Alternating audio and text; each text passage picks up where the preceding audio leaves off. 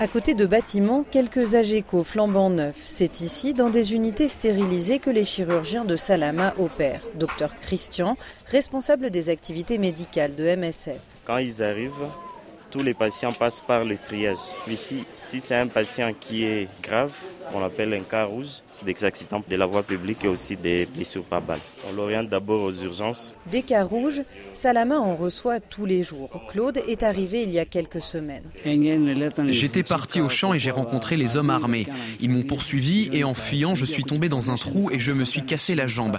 Quand j'ai réussi à sortir du trou, j'ai pu rejoindre des gens qui m'ont emmené ici. Ça a pris trois jours.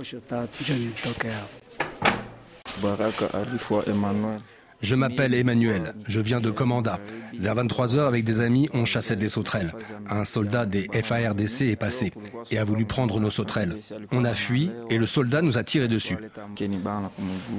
La violence fait partie du quotidien des habitants d'Itouri. À cela s'ajoutent les accidents de la route et domestiques.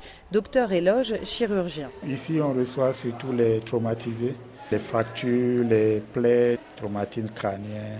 La majorité de nos patients ont des difficultés à payer les soins de chirurgie. Si on n'était pas là, il y aura beaucoup de ces malades qui auront du mal à se faire soigner. En Itourie, le nombre d'hôpitaux chirurgicaux se compte sur les doigts des mains. En raison des conflits communautaires, certains sont fuis par les patients qui redoutent des discriminations.